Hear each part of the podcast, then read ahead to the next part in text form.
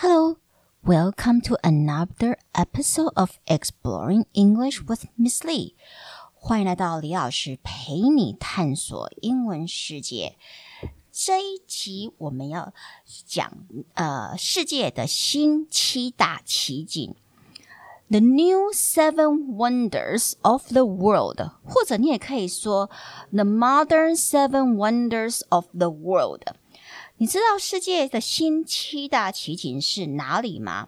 这个七大奇景是网友们在一个线上民调，就是 online poll 票选出来的，好像是在两千零七年时做的。那这七大奇景有 The Great Wall of China。中国的万里长城，India's Taj Mahal，太极马哈林，Jordan's City of Petra，约旦的古佩拉特城，Rome's Colosseum，罗马竞技场，Rio de Janeiro's Christ the Redeemer，里呃巴西里约热内卢的救世基督像，Peru's Machu Picchu，秘鲁的马丘比丘，Mexico's 亲亲亲亲亲亲伊萨，我不太确定它是不是这样子发音，因为它是西班牙文。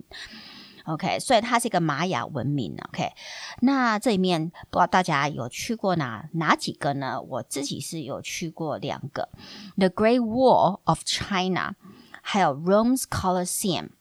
Anyway。这一集 Podcast 就在讲一位英国旅游作家，他可是在一星期内就把这世界七大奇观全部都走完了，是蛮厉害的。呃，我我其实我光是想到还要转机，我就觉得哇，真的是太累了吧。OK，so here we go. Jamie McDonald is a British author, traveler, motivational speaker, and adventurer. he has officially set a new record for traveling around the modern seven wonders of the world in six days, 16 hours, 14 minutes this March, carrying only one backpack. The entire trip covered 22,856 miles he traversed nine countries on four continents, taking 13 flights, 16 taxi rides, nine buses, four trains, one toboggan, and only slept tw 12 hours within seven days. Why did he do this? Well, he did this to raise money for his charity. As a child, he was diagnosed with a rare spinal condition, and with lots of medical help, he was able to fully recover.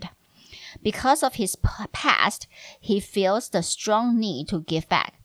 So, did he get to sample any local delicacies? Not really. He didn't have time for it. With such tight schedules, McDonald's say pizza in Rome was his only non-airplane food. food。所以我们来看一下，到底这位旅游作家有多疯狂。OK，Jamie McDonald is a British author。Jamie McDonald 他是一个英国的作家，traveler 旅游家，motivational speaker 就是会很讲讲会能演讲会很激励人心的演讲者，an adventure 还有冒险家。he has officially set a new record. If you set a new record，就是你设下一个新的记录记录。所以 he has officially set a new record，他已经正式的呃设下一个记录。什么记录呢？For traveling around the modern seven wonders of the world， 然后就是去旅呃走遍世界的现代七大奇景。in six days 用多久的时间呢？六天，sixteen hours 十六小时，fourteen minutes this March 十四分钟，而且是这个三月才刚完成。Carrying only one backpack，然后他只背一个背包。The entire trip covered twenty-two thousand eight hundred fifty-six miles，整个任务大概呃长达他走走了大概。两万两千八百五十六英里。 He traversed nine countries on four continents. 他横跨九个国家，nine countries on four continents，然后横跨四个大陆。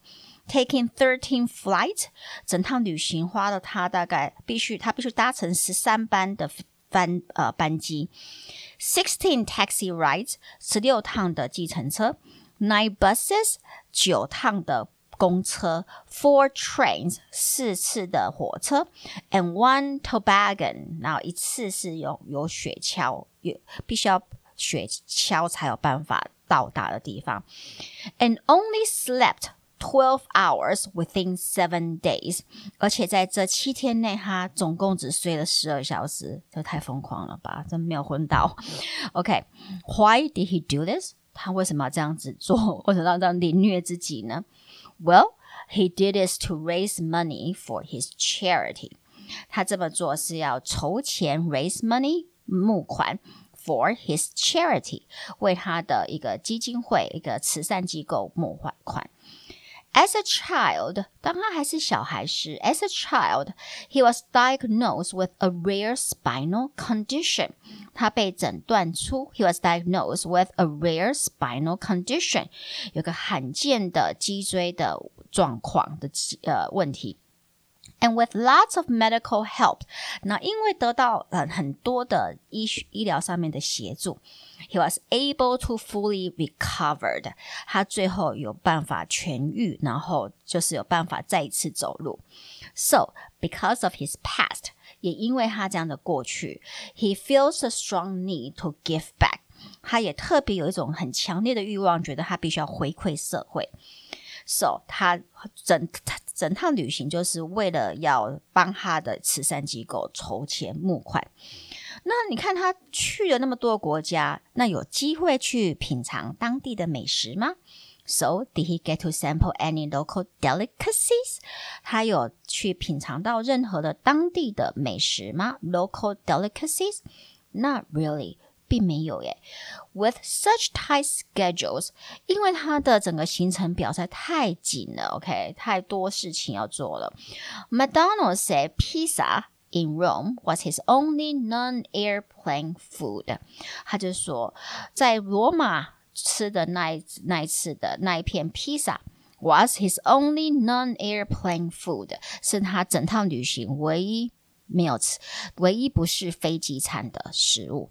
所以真的是一个测试体力，OK，还有其实也是在测试你的呃 mentality 嘛，你要有很强大的心理素质，才有办法在七天内完成这样子的一个旅行，OK。好，如果你觉得我的 Podcast 对你的英文学习有帮助，就请到 Apple Podcast 帮我按五颗星订阅和分享。也可到李老师陪你探索英文世界的脸书和 IG 粉丝专业按赞追踪或留言。我现在又有 YouTube 频道喽，YouTube 专门来介绍呃和解释单字和它的词性变化和用法，也会有片语的使用。只要搜寻李老师陪你探索英文世界即可。那我们就下集见喽！Talk to you next time on Exploring English with Miss Lee. Goodbye.